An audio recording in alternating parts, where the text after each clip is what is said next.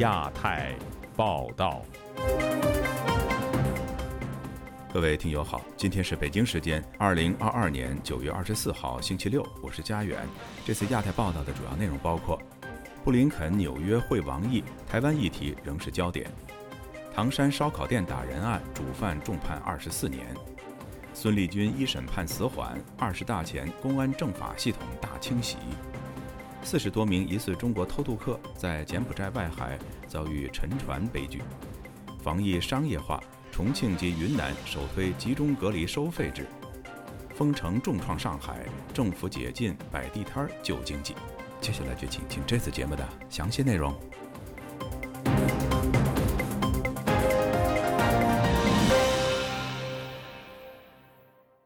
美国国务卿布林肯星期五在纽约会见了中国国务委员兼外长王毅。目前正值美中关系因台湾问题而处于低谷之际，同时中国也因乌克兰等问题而在国际上陷入被动与孤立。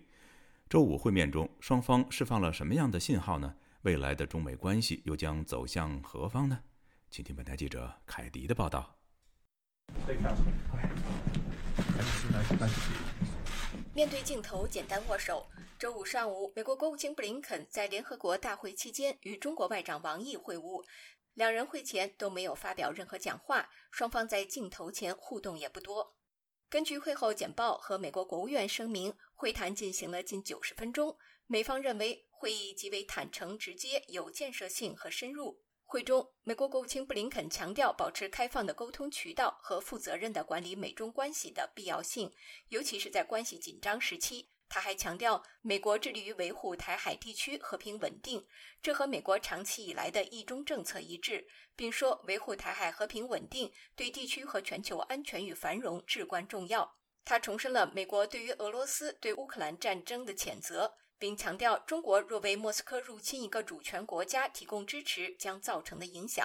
他还强调，在利益一致的领域，美国仍然愿与中国合作。纽约城市大学教授夏明告诉本台，双方的这个会晤了，是以建设性为主，因主要是修复在过去这么一个来月了，中美的外交上出现的各种那个比较大的危机。夏明认为，会晤同时也是安排拜登和习近平定于十一月的元首会晤。台湾依旧是美中间敏感话题。就在几天前，美国总统拜登接受哥伦比亚广播公司专访时，再度表示，如果台湾受到中国前所未有攻击，美国将出兵防卫台湾。这一言论引起北京的愤怒。周三，拜登在联大演讲中重申，重视台海和平稳定，将继续奉行一中政策，反对单方面改变台海现状。二十二号，王毅在纽约的亚洲协会发表演讲时，则强调，台湾问题是中国核心利益中的核心。当前，台湾问题越来越成为美中关系最大风险，处理不好，很可能对两国关系造成颠覆性破坏影响。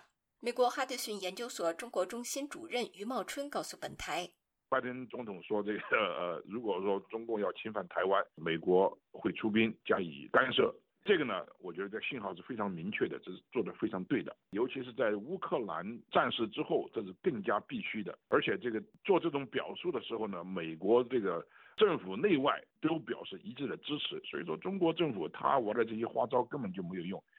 在乌克兰问题上，中国也更加陷入被动和孤立状态。习近平上周与普京会晤中，虽未公开提到乌克兰，但表示愿同俄方在彼此核心利益问题上。互相有力支持。中俄日前还同意深化军事合作。这次联大期间，王毅分别会晤了乌克兰外长库列巴和俄罗斯外长拉夫罗夫。其中，库列巴在会后推文说，王毅表示中国尊重乌克兰的主权和领土完整，并反对使用武力作为解决分歧的方式。而根据中国外交部声明，王毅对俄罗斯外长表示，中方愿同俄方一道落实最近两国元首重要共识。双方还要深化战略协作。余茂春认为，中国的外交本来就很被动孤立，根本原因就是中国外交没有原则，缺乏诚信。在大是大非问题上，像战争与和平，像侵略与反侵略，根本是不讲原则的，完全是见什么人说什么话。针对美中关系，王毅在亚洲协会演讲中表示。这几年，美中关系徘徊在建交后的低谷。他还说，根本症结还是美方对中国、对世界、对自己的认知出了偏差，并提出所谓四大疑问。余茂春说，中国政府从来就是对美国加以谴责，把美中关系根本问题全部强加在美国身上。王毅呢，应该深思一下，这个中美关系走到低谷的根本原因是什么？中国呢，这个在人权、在贸易、知识产权，呃，在地区安全问题上，都是这个呃有非常恶劣的行径，基本上每天都在挑衅呃国际社会的底线。本次联大会议，美中双方的外交角力也在持续。二十三号，在和王毅会谈之前，布林肯还会晤了参与四方会谈的印度、日本和澳大利亚外长，期待能够深化合作。此前一天，布林肯还会晤了蓝色太平洋伙伴国家的外长，并且会晤了中亚地区部分领导人。王毅则在联大期间会晤了澳大利亚外长黄英贤、北约秘书长斯图尔滕贝格、欧盟外交和安全政策高级代表博雷利等。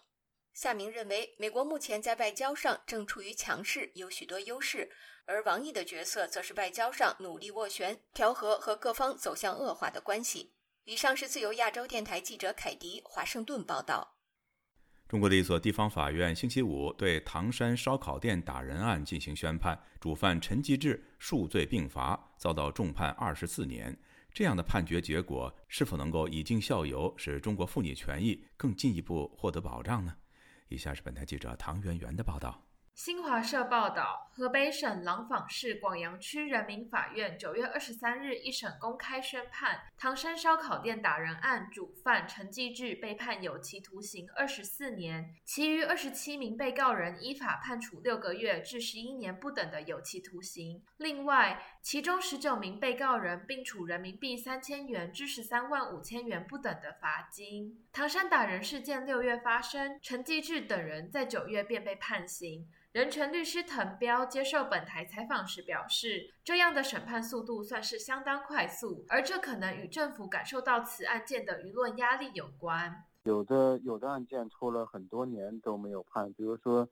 这个七零九律师的很多案件。滕彪说。判刑二十四年已经是非常高的刑期，再高便是无期徒刑。若是法院只针对唐山打人事件判刑，依据被害人受二级轻伤，法院并不会判如此重的刑期。但因为陈继志在河北已经从事各种犯罪多年，判刑加在一起才会如此重。而在美国的中国父权创办人张晶则告诉本台记者，这次案件作为扫黑雷霆行动的一环，审判速度并不算快。以前曾经的三天就判一个一个集团死刑啊什么的，只要三天。他们严打的时候，审判期间，唐山打人案四名被害人并未出席，由诉讼代理人代理对二十八名被告人及其辩护人进行质证。经审理，法院认定的案件事实为：二零二二年六月十日二十四时分，被告人陈继志等在烧烤店用餐，而陈继志到被害人王某某、李某、袁某、刘某某桌旁，对王某某骚扰，遭拒后殴打王某某，王某某与李某进行反抗，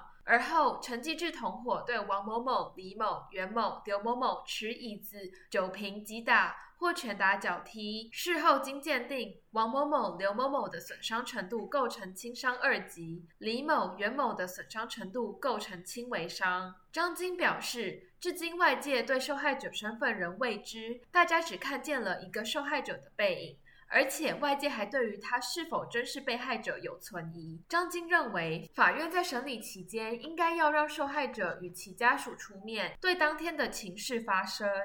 你要让他说一下他的他的感受，他对这个判决公不公平？他对这个整个的过程是不是这样的？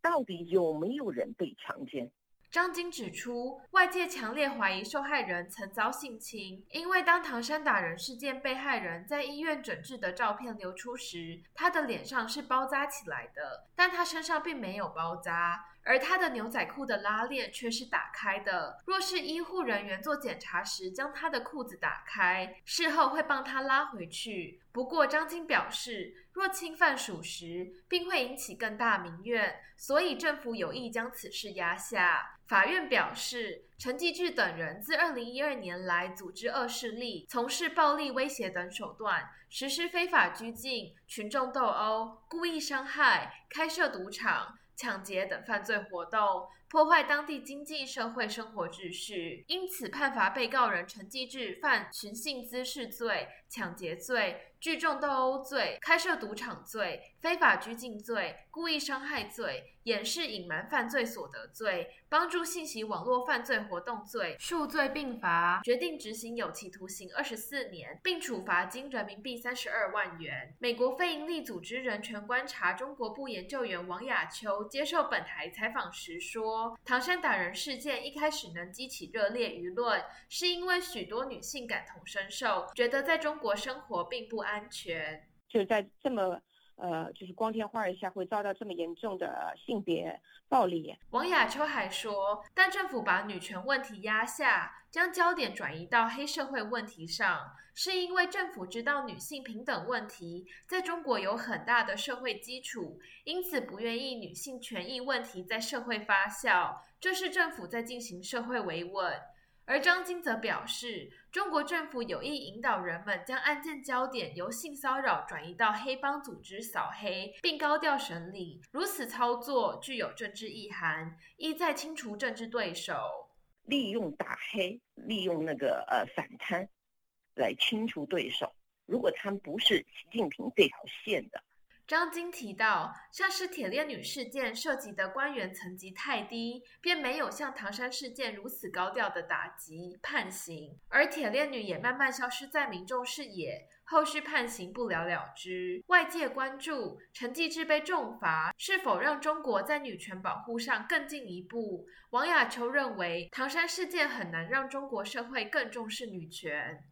中国这么多年了，每次他出一个群体事件被炒到网上，然后大家都很愤怒，然后政府惩罚一些人，事情就这么一波一波过去了。但他对就是是否有积累作用，我觉得很难讲，因为中国有这么多审查的问题，就说之前的事情，后面的人都不知道之前发生过了，因为他都在网络上消失了。滕彪也认为，唐山打人事件虽引起群众讨论，但对于实质推动中国女权进步，效果非常有限。中国目前的这种政治体制，它对呃女权运动是非常不利的。呃，尤其是官方对对女权运动、对女权，呃这些呃 NGO 的打压，嗯，是变本加厉。据新华社报道，此次审判，部分人大代表、政协委员、部分被告人的亲属及群众代表皆参加了旁听。自由亚洲电台记者唐媛媛华盛顿报道：中国公安部原副部长孙立军一案，星期五宣判，孙立军数罪并罚，没收全部财产，判处死刑，缓期两年执行，在缓刑期满后终身监禁，不得减刑假释。二十大前，多名被指控参与孙立军集团的中共高官锒铛入狱，显示中共的反腐运动没有停止。以下是本台记者经纬的综合报道。中国官媒新华社二十三日发布，公安部原党委委员、副部长孙立军受贿、操纵证券市场、非法持有枪支。吉林省长春市中级人民法院于二十三日公开宣判，孙立军以受贿罪判处死刑，缓期两年执行，剥夺政治权利终身，并处没收个人全部财产。在其死刑缓刑执行两年期满，依法减为无期徒刑后，终身监禁，不得减刑假释。此外，孙立军以操纵证券市场罪判处有期徒刑八年，并处罚金人民币一百万元；以非法持有枪支罪判处有期徒刑五年，决定执行死刑，缓期两年执行。本台此前报道，孙立军曾参与严酷镇压法轮功、香港铜锣湾书店抓捕及七零九大抓捕。华盛顿邮报称，二零一七年，孙立军曾劝导美国高官游说特朗普政府驱逐中国流亡商人郭文贵。二零二零年四月，孙立军被捕。二一年九月，中央纪委国家监委发布关于双开孙立军的通报。通报显示，孙立军为实现个人政治目的，不择手段，操弄权术，在党内大搞团团伙伙，拉帮结派，培植个人势力，形成利益集团。成伙做事，控制要害部门，严重破坏党的团结统一，严重危害政治安全。仅在本周，江苏省原常委、政法委原书记王立科，河北省人大常委会原副主任宋太平，全国政协社会和法制委员会原副主任傅政华，山西省原副省长、省公安厅原厅长刘新云，上海市原副市长、公安局原局长龚道安，辽宁省人民政府原党组成员、副省长郝春荣，重庆原副市长、公安局原局长邓辉林以腐败受贿定罪。据今年初央视专题片《零容忍》及后续报道，这些落马高官被指控参与了孙立军的反党政治集团。不完全统计显示，习近平上台以来强调反腐要老虎苍蝇一起打，已有至少一百五十万人受到反腐运动波及。而在近期，中国公安部门是首要反腐目标。自由亚洲电台记者经纬综合报道。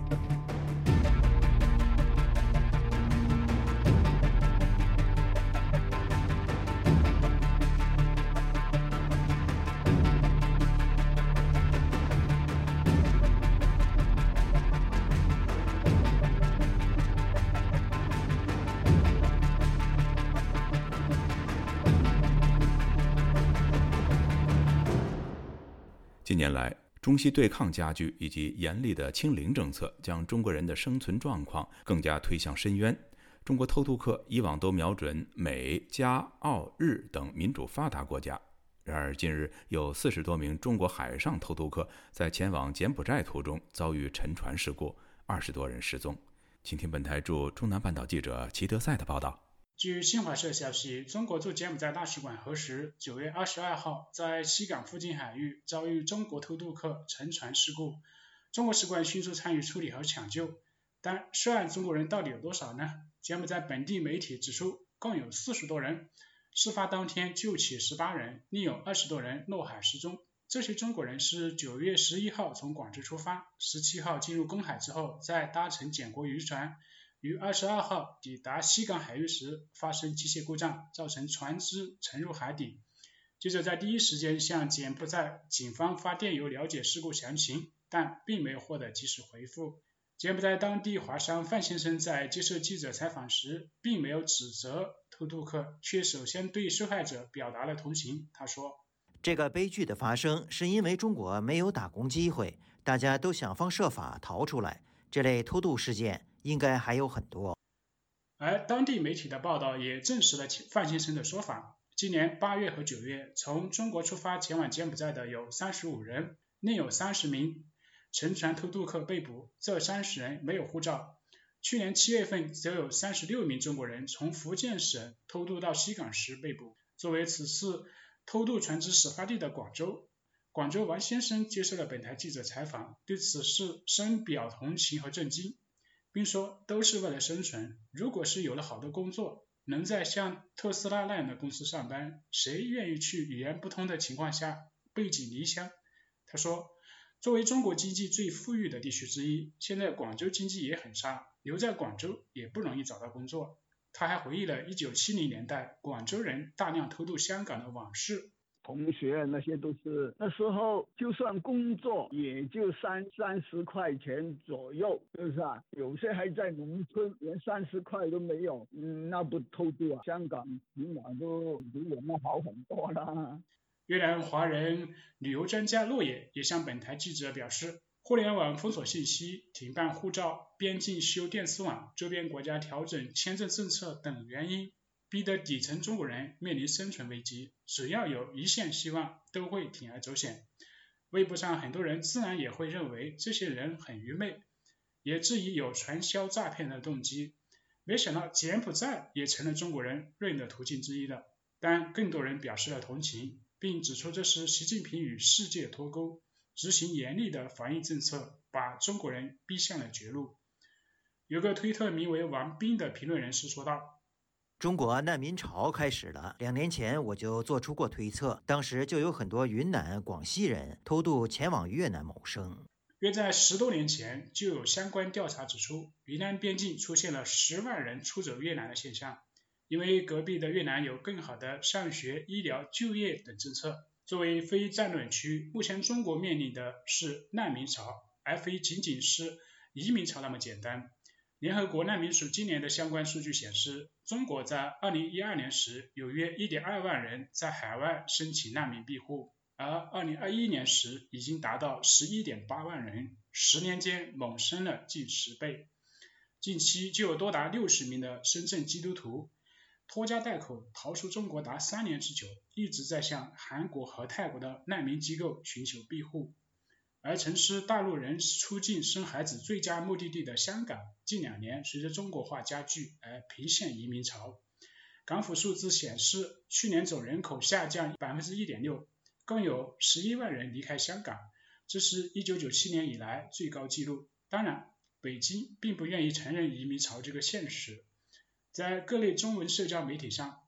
各种偷渡出国的方法也成为热点话题。入境东南亚之后，再借到南美墨西哥边境线偷渡美国，辗转多个月，花费数万美元，非常危险，但却有很多中国人在尝试。在当前中国防疫政策之下，虽然近期各国前往中国的机票已经大幅度降价，但有旅行社称，海外的中国人仍然很少买回国机票，原因是怕回国之后不能出国。所以，恶化的生存环境造成中国无论在国内还是在国外都有家难归，而国外的合法身份也很难短期获得，使得很多中国人成为实质上的难民。加拿大人权人士和媒体人盛雪女士曾亲历了两千年的中国人五十八名偷渡客在货柜里面命丧英国的惨剧。她也常年帮助流亡加拿大的普通中国人。她指出。为何美国人不偷渡，日本人不偷渡？中国的政治制度限制了所有人自由的权利。他说道：“这么多年以来，其实中国的偷渡客是走向世界，他不是仅仅是去向英国的，他是去向世界上任何一个能够给他们一点自由、人权、尊严，能够给他们一点保障，能够让他们赚到钱的地方。”盛雪在一九八九年北极民主运动之后获得机会移民加拿大。他回顾说，一九九七年香港回归中国前期曾有移民潮，但不少人移民海外之后不适应语言和文化，甚至过于思念故土，出国后也过得并不惬意。在看到中国经济有些好转之后，他们又回去了。但近几年习近平这种残酷的政策下，又让很多中产受尽打压，转为仇人，也对中共放弃了幻想。孙雪说道：“他每一天都能在网上接到求救信息，但又不得不承认，只有有能力和资产的极少数人能逃出去。世界上有很多国家的人通过努力奋斗享受到了民主与自由，但背后中国人却在自己生长的故土上就得天天担惊受怕。”升学呼吁每个中国人都应该思考一个现实问题，那就是在每一天的实际行动中贡献自己的一份力量，早日结束一党专政，改善中国的状况，从而也获得自己的尊严与自由。以上是自由亚洲电台记者齐德赛的报道。重庆和云南部分地方政府本周发布通告。自九月二十一号开始，对所有被集中隔离的人员实施收费制度，每人每天收费人民币一百至三百元不等。网民批评官方制定的新措施，无疑是在抢钱。请听记者古婷的报道。据重庆长寿发布九月二十日通告，对在长寿区集中隔离医学观察的人员收取食宿费用。根据公告提示。公租房隔离点每人每天收取三百元，其中六十元为餐费。入住隔离酒店将根据政府已被征用酒店的协议房价收费，另加每日餐费六十元。该规定于九月二十一日生效。通告还称，符合费用减免的对象向隔离场所工作专班提供相关证明材料，需核实后才予以费用减免。并称拒不支付的或以虚假资料骗取减免的将被追究。对于突如其来的新措施，众多网民感到气愤。重庆沙坪坝居民刘秀琴本周五接受自由亚洲电台采访时说：“现在大部分居民都是居家隔离，却要把人转移到公租房，而且收费，真让人无法理解。隔离在家里不多好啊？你说收费，人家哪里有钱呢？”这要是一家人隔离，那一天得多少钱呢？现在疫情这个费用太高了，你说他是不是赚钱呢？这个做法真的是有点欠妥。有微博网民写道：“张口就是依法追究责任，这依的是哪一条法律？”还有网民称隔离一天收三百元，分明是抢钱。微博大 V 王薇薇评论说：“开始推出强制隔离一键收费的套餐了吗？地方政府是想通过收费创收罢了，但老百姓也真没钱呐。”退休人员陈先生对本台说：“防疫三年，政府的清零政策劳命伤财，现在政府没钱就找老百姓下手。现在变商业化了，他现在因为经济不行嘛，就从老百姓身上挂了。”非要把老百姓刮干，而且他强制命令我看了呀，如果不服从的话，他会要怎么样怎么样处理？那肯定拘留了。他等于像一个样本一样，有一家收了，看看你的反应，反应不强烈嘛，肯定会效仿的。与此同时，云南镇雄县政府九月二十二日也发出，即日起多地有集中隔离场所人员实施收费管理，最高一百五十元，最少一百元。北京居民郭先生认为，这种收费和处罚制度依据哪条法律？他对本台说：“不知道他这个规定是依据哪一条、哪一条、哪一款来要追究这个被隔离人的相关责任的。那如果没有钱，或者真的是交不了的话，没有带钱，那怎么办呢？他还要预交，所以这些规定和做法都是呃蛮不讲理的啊。”却有失公允和丧失人性的！中国的民众似乎看透政府此次收费的意图，认为这一隔离收费制度将在重庆和云南部分地区先试点，看社会反应程度。如果民间反应激烈，政府就会借机收回新规；反之，就会全国推广，而且层层加码，进一步抬高收费。时事评论人士雷哥认为，从免费做核酸到收费，从免费隔离到收费，呈现出部分地区的防疫措施越来越离谱。这个坑人呐，完全就是不把老百姓当人呐。我想主要的原因是两个方面，一个呢就是现在政府确实是没钱了，因为前几个月李克强国务院他就讲过，中央没多少钱了，医保基金也不准用。很多地方这个土土地财政啊，这个政府财政的百分之五六十以上。现在房地产一塌糊涂，卖不出地了，所以政府真的是没钱。好多地方公务员都发不出工资。关于第二个原因，雷哥说，许多防疫隔离酒店或建筑物都由政府官员指定，这就助长了权力的腐败。很多这样指定的隔离地点，那都是这个他们当地官员的关系户，所以他们给他们创点收。啊，顺理成章。今年五月，各地当局曾就对来自中高风险地区人员实行自费隔离，但对本地居民并未采取收费措施。但是这一次，对所有集中隔离进行收费，比如一居民楼发现一例阳性，整栋楼住户必须强制离家异地隔离，而且是收费隔离。记者截稿前，官方并未就新规定所引发的民间不满作出解释。自由亚洲电台记者古婷报道：曾经被叫停的地摊经济可能在上海重现。上海市人大修订市容卫生的相关条例，放宽摆地摊的禁令。官媒形容上海市此举是以人为本，但有评论表示，封城重创了上海的元气，政府被迫放宽摆地摊救经济，实属无奈之举。但地摊经济属于低端的经济形式，难以解决中国宏观的经济问题。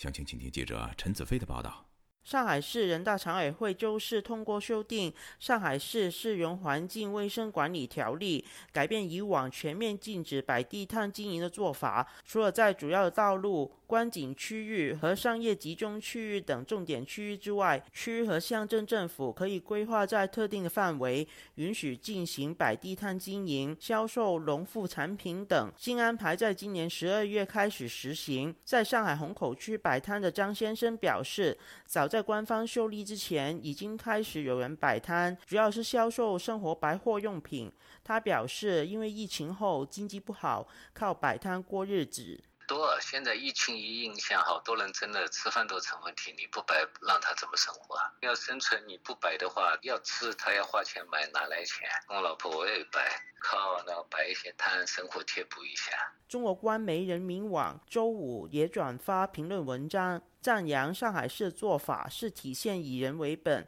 评论表示，市容管理是展现发展成就和城市治理水平的重要窗口，也是体现城市软实力和市民文明程度的渠道。认为允许在特定的范围之内摆摊的新安排。可以保留必要的规范，能优化摆摊，彰显留住城市烟火气的导向，能展现城市的蓬勃活力。但消息公布后，在微博上没有一片唱好，有网民表示一切都是为了经济，又说政府有需要时可以摆地摊，没需要时就说是影响市容。也有人批评只允许上海摆地摊，显示城市之间的待遇并不平等。经济学者施林表示，长三角地区一直是中国的重点经济发展区域，上海更是中国官方努力打造的模范。但受到疫情影响，导致大批的企业倒闭，上海市政府只能用地摊经济的做法处理。上海呢，一直被认为就是中国。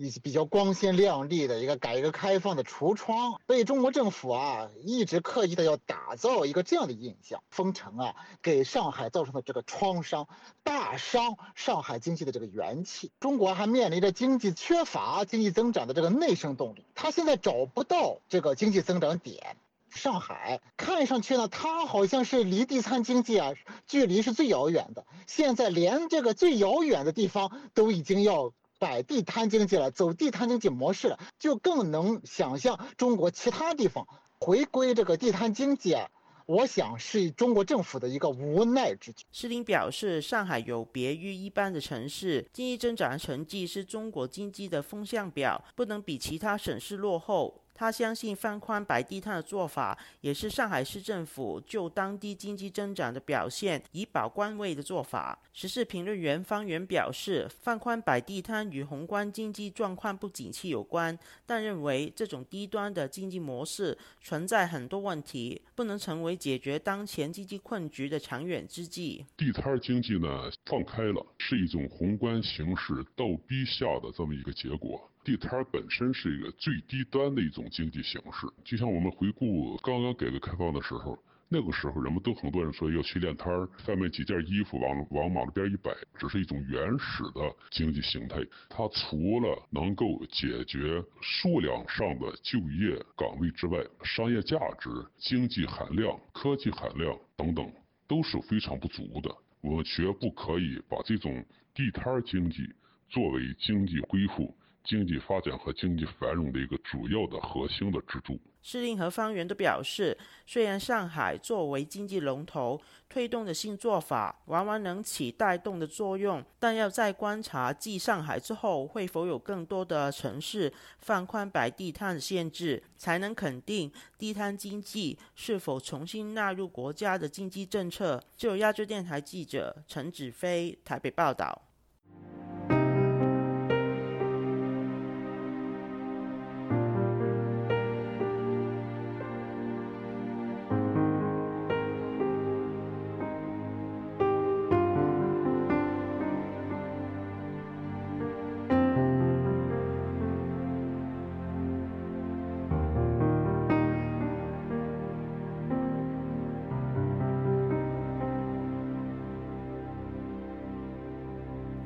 上月初西藏自治区爆发新冠疫情以来，拉萨成为重灾区。当局以防疫之名采取封控措施的同时，对那些在社媒谈论当前处境或不服从管制者实施拘留，但仍有藏人不惧安危，讲述被遮蔽的真相。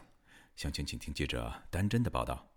西藏首府拉萨被封城已经有四十多天，越来越多的藏人透过社交媒体向外界求救。无休止的强制隔离继续折磨人们的身心健康。不少藏人网民利用各自平台抨击当局的清零政策。根据藏人透过社交媒体发布的综合讯息，拉萨的风控强度大，官员的办事效率低，防控政策不到位，隔离场所的物资短缺，条件简陋，食物变质发霉，尤其呈阴性的藏人被迫与新冠患者混居而感染，也有很多医护人员和志愿者出现阳性，从而导致疫情在整个拉萨城及周边地区迅速蔓延。本台日前陆续采访了拉萨本地的部分居民，他们都表示，即使被抓，也有责任代表弱势群体向外界披露西藏的真实处境，希望能得到关注。一位居民说。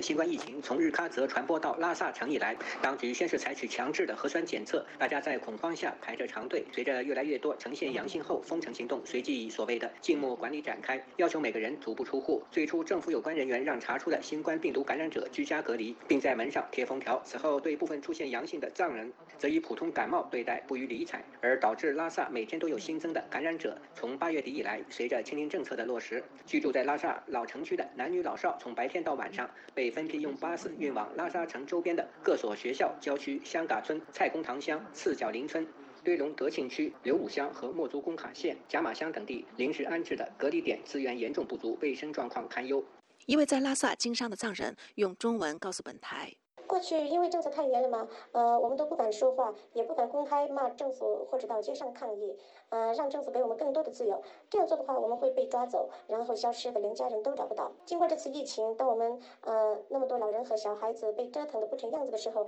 大家都不想再忍了，哪怕是被抓被杀。有文化的人开始不断的用抖音、嗯微博和微信投诉呃拉萨政府官员的不当行为。不少人公开呼吁中央介入调查，呃，有的甚至说，呃，一解封就会上访北京，向中央。控告呃地方官员的恶行。消息人士表示，现在拉萨犹如人间地狱，藏人在各隔离点集体感染后等死。呃，大陆任何城市因疫情封城都会上热搜的，而我们西藏人的生死没人管理，封城后的住行没人问。呃，新闻上播的都是好消息，呃，说什么防控成功呀，有希望很快解封等等，呃，其实都是在骗我们。呃，我们都在等待中感到绝望。呃，最糟糕的是，我们都快饿死了，呃，他们连糌粑都不给我们吃。呃，四千多个人被关在一个方舱医院，绿码和红码人员的床位都是挨着的，没病的都感染了。嗯，特别是方舱厨房里变馊的饭菜让我们吃，政府就是让我们集体等死。一位居住大陆的拉萨藏人向本台介绍拉萨疫情的同时，也透露了两名拉萨公务员因为参与今年的传统佛教节日而被当局拘捕的消息。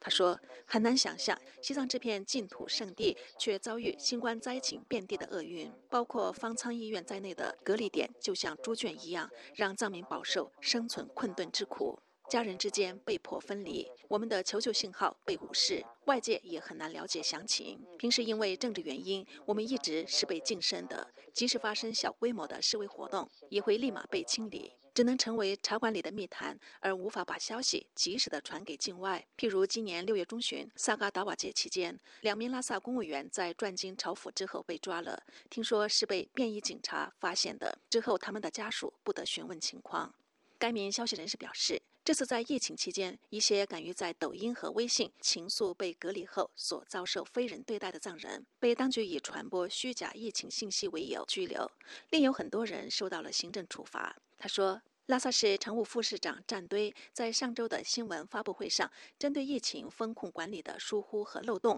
起身向市民鞠躬道歉，但是仍未能履行承诺。相反，官方对社交媒体上的言论加强了限制。最近仍有藏人因为在网上公开抨击拉萨当局而被抓走，其中数人在被拘留八到九天后获释，部分人被拘押，还有近千名藏人因不服从管制而受到行政处罚。自由亚洲电台记者丹真采访报道。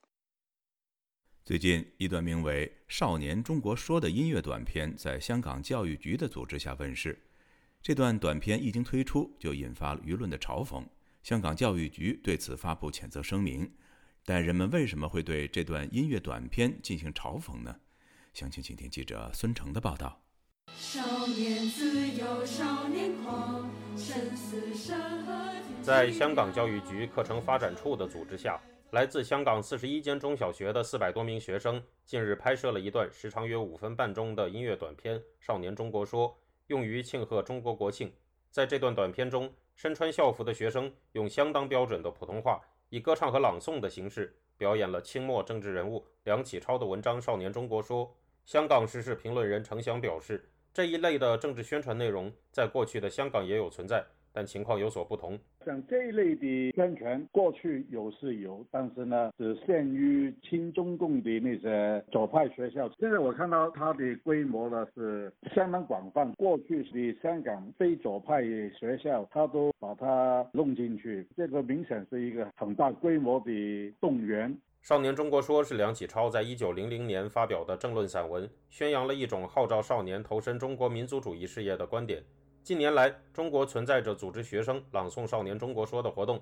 例如，在2018年时，吉林长春就曾有十所学校的万名零零后学生接力朗诵《少年中国说》，完成成人礼的活动。在香港教育局于近日公布上网的《少年中国说》短片中，学生们除了进行歌唱和朗诵外，还进行了中国鼓、武术、书法、中国舞、音乐演奏等表演，以及一段中国国旗升旗仪式。所有参演这一短片的学生都戴着口罩。而在进行音乐演奏表演时，还有吹奏笛子的学生戴着两层口罩。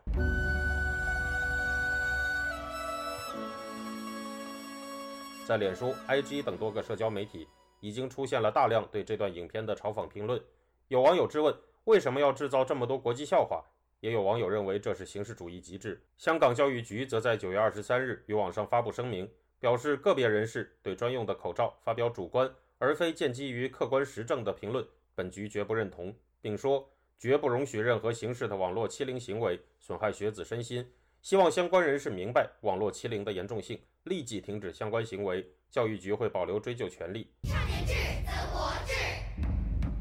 少年富则国富，少年强则国强，少年自由则国自由。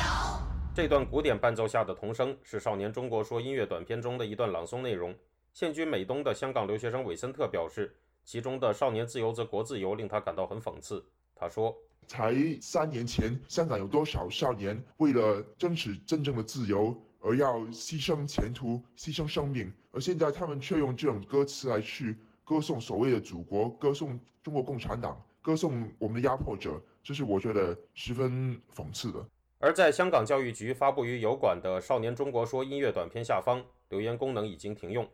自由亚洲电台特约记者孙成，旧金山报道：台湾宣布边境限制将大幅松绑，预计九月二十九号针对免签证国家开放旅游等事由入境，对中港澳则有设限，先开放探亲、奔丧等人道商务事由入境。在台湾生活的中国大陆配偶对此表示高兴，他们终于能够和娘家亲人团聚了。请听本台记者夏小华发自台北的报道。台湾因为新冠疫情实施边境限制措施，历时三十二个月。行政院长苏贞昌二十二号拍板，边境开放第一阶段从九月二十九号起提升入境总量至每周六万人次，恢复各国互惠免签证，同时取消入境 PCR 核酸检测，改以发放四季快筛试剂，开放三天检疫以及四天自主防疫，处所为一人一室。第二阶段开放措施包含每周入境十五万人次，入境免居家隔离，另外开放免签证国家入境，以及取消观光进团令等等。被问及开放边境是否做好准备，苏贞昌二十三号表示：感谢国人同胞的团结合作，感谢第一线医护人员和防疫人员，两年多来辛辛苦苦，我们终于走到疫情要结束前的。最后一里路。苏贞昌提到，最近国外有疫情再起，但是台湾都在稳定控制中，而且在预测的范围之内。这几天确诊也连续下降。二十二号宣布第一阶段开放。苏贞昌说：“我们已经宣布要第一阶段的开放，同时观察一个星期，如果一切如原先预判，没有重大的变化的话，会经过两个礼拜的预告。”同时就会解封，就能够让国人全部来恢复正常生活，开放国境，那时间大概是在十月十三号。台湾外交部配合中央流行疫情指挥中心公告，同步宣布九月二十九号起全面恢复免签证国家国民得以免签证方式入境，从事商务、参展、考察、国际交流、探亲、观光以及社会访问等无需申请许可的活动。台湾主管两岸事务的大陆委员会则宣布，考量人道与家庭团聚、中资在台企业营运管理等需求，同步在九月二十九号起调整下列中港澳籍的人士可依规定申请入境，包括中国籍人士赴台探亲以及奔丧，含运回遗骸骨灰、司法人道探视、探视重病重伤的亲属领取公法给付。办理遗产继承以及中国籍的航空航运公司驻点人员，另外已经许可赴台投资的中资企业人员，可向主管机关申请专案入境；还有港澳籍的人士赴台探亲、奔丧以及从事商务活动。陆委会表示，将根据疫情、两岸互动情势最新的发展，滚动检讨，逐步调整中港澳籍的人士入境管制措施，以维护国家安全与整体利益。在台的中国大陆配偶组织代表、中华两岸婚姻家庭服务联盟创会理事长石雪燕接受自由亚洲电台采访表示：“终于等到了好消息，中配的群组都好开心。毕竟疫情这两三年来，有很多的姐妹没有办法回去中国，要隔离那么久，没有办法请假，时间成本高，就期盼父母到台湾团圆短住。”石雪燕说：“包括我自己啊，我父母想要来也都来不了，本来去年就想要来了，对啊。”对呀，很开心的。像您自己多久没有见到父母啦？四年，我四年没有回去了。可能我今天也会去拿申请表要办爸爸妈妈先来探亲了，因为我现在工作很忙，也没有办法马上请假回去看他们。因为父母都年迈，七十几岁了，也很期待跟我们见面，每天都是用视讯的方式。其实。对啊，想说哎，有看到这个可以开放探亲的，赶快先先去做申请的动作了，因为这个有时候办申请流程还需要一个多月的这个证件的寄回去，他们那大陆那边也要办嘛。石雪燕目前获选台湾南投县议员，她提到在疫情之前，她至少一年回去中国两次。二零一八年工作忙之后。父母到台湾至少都会住上三个月。施雪燕说：“像我还好，我有个哥哥在父母身边，哎呀是还好的，在照顾他们。像很多姐妹哈都是独生子女啊，像因为疫情，因为在这边的工作。”没办法，这样回去的话，你看父母多想念。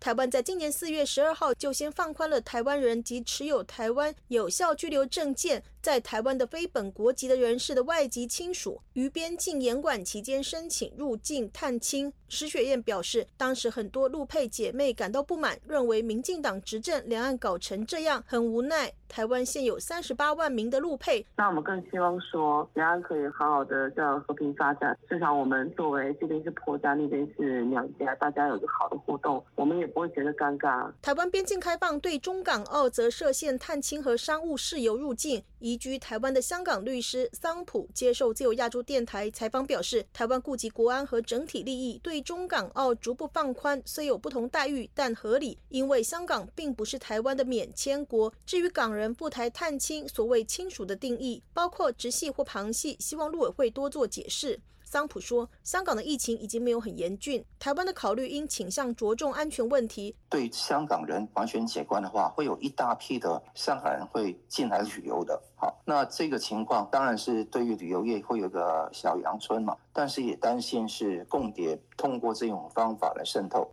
在台港人安先生则说，他在香港的父母已经四年没有到台湾，他在台湾有身份证，只要台湾开放港人探亲，应该能成功为父母办签证。安先生说：“对我个人来说是 OK 的，因为我是有身份证的，所以说我爸妈是可以申请的。卡到的那种是说他开放给港澳人，可是问题是那他们可能拿居留证的，或者说是拿什么就业金卡来台湾的，他们爸妈其实现在还不能来，他们可能会比较有感觉。我的感觉当然是欢迎啊，那最好赶快了。”台湾的移民署则表示。关于边境解封第一阶段措施，最明确的内容要到下个礼拜一才会明朗。自由亚洲电台记者谢小华台北报道。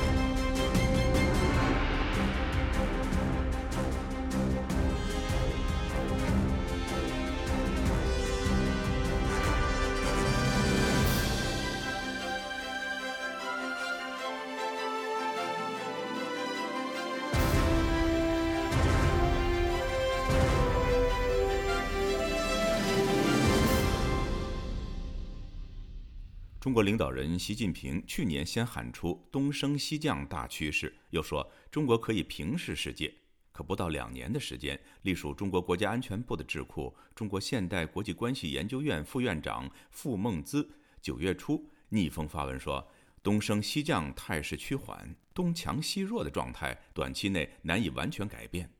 有分析指，这可以被视为二十大所奠定未来中美以及中国与世界关系的重要指针。今天本台记者黄春梅发自台北的报道。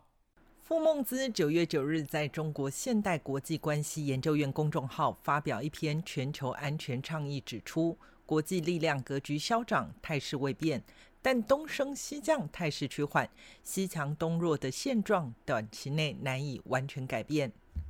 文章指出，近四十年内，美国的 GDP 占世界的比重一直维系在百分之二十五左右，两千年上升到百分之三十二。美国与欧日俄等大国的差距在加大，只有中国缩小了与美国经济规模的差距。回溯去年一月，当全世界正饱受新冠疫情肆虐，中国凭借着所谓的动态清零政策，自认领先全世界走出经济停摆阴霾。中国国家领导人习近平在中共中央党校对干部演讲时喊出“百年未有之大变局”，要认清东升西降的大趋势。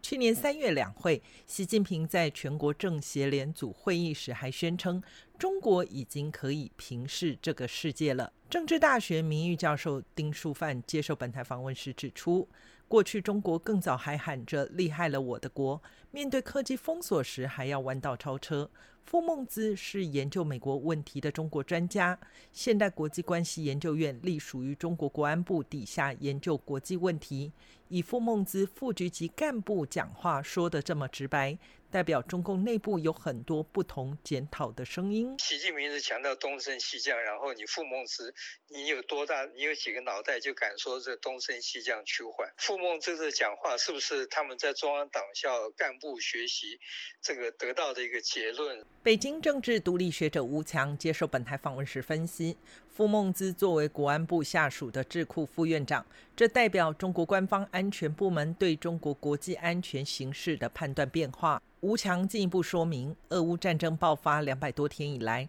让中国高层看到俄方对中国安全负面消极影响，超过联盟对中国正面积极的意义。另一方面，以美国为首的西方民主世界展现冷战后空前的动员能力，无论在军事、金融、经济和政治上，西方世界的团结力、技术实力以及金融控制力和对世界秩序的把握，短期内东升西降的判断是无法改变和超越。中国逐渐意识到，之前的东升西降的判断其实是一个错误。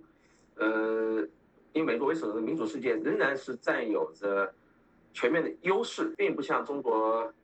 高层前些年所判断的民主世界的衰落。吴强指出，中国过去九个月通过乌克兰战场，才缓慢迟钝地意识到，对世界的认知被自己虚假的宣传所蒙蔽。在此情况下，包括在上合组织中方拒绝俄罗斯进一步合作的要求，表明中国领导人终于听取了安全部门的转向建议，开始调整中俄关系和安全战略方向。为了二十大的召开，就二十大之后的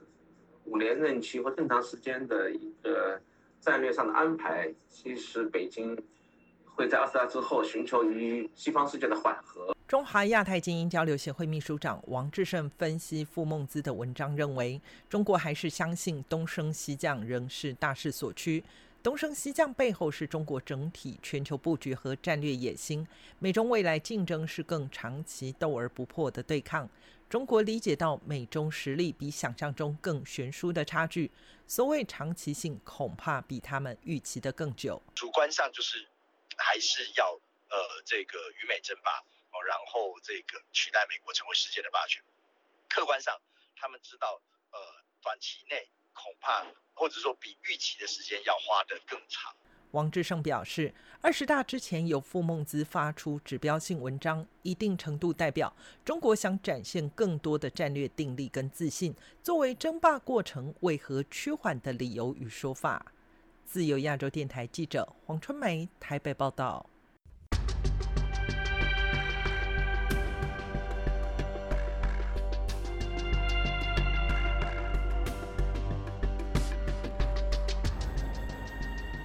听众朋友，接下来我们再关注几条其他方面的消息。多名维吾尔族新疆集中营的幸存者在美国白宫北侧的拉法叶特广场展开绝食活动，抗议中国政府在新疆实施的种族灭绝政策，并且呼吁联合国关注新疆的人权状况。美国维吾尔人协会本周三就此表示，感谢美国政界人士的支持以及反对压迫性政权的勇气。该协会还强调，中国不应该在联合国逍遥法外。广州圣经归正教会日前发出代祷信息，呼吁外界关注该教会两名信徒张强和高恒的命运。据中国民间权益组织“民生观察”九月二十三号发布的消息，广州圣经归正教会会友张强今年六月被广州市海珠区人民法院以寻衅滋事罪判处两年有期徒刑之后，目前上诉到。广州市中级人民法院的二审程序仍有待审理。另外，该教会另一名信徒高恒，因为在去年六月四日的六四事件三十二周年纪念日当天，在广州地铁站二号线某站口举出“六月四日为国家祈祷”的牌子，被广州警方以寻衅滋事刑拘后，目前已遭羁押超过一年。联合国大会举办之际，美国、加拿大、法国、德国、意大利、日本、英国等七国工业集团外长以及欧盟外交以及安全政策高级代表本周四发表联合声明，重申台海和平稳定的重要性，反对片面改变地区现状，并呼吁以和平的方式解决两岸问题。中国对台军演引发台海局势日趋紧张之际，路透社二十三号引述一名台湾高级官员表示：“中国封锁台湾或占据离岛。”将被视为战争行为，台湾绝不会投降。上述这位台湾官员还表示，台湾方面不排除中国明年会在周边发动大规模军事演习或采取所谓“灰色地带”战术的可能性。各位听众，这次的亚太报道播送完了，谢谢收听，再会。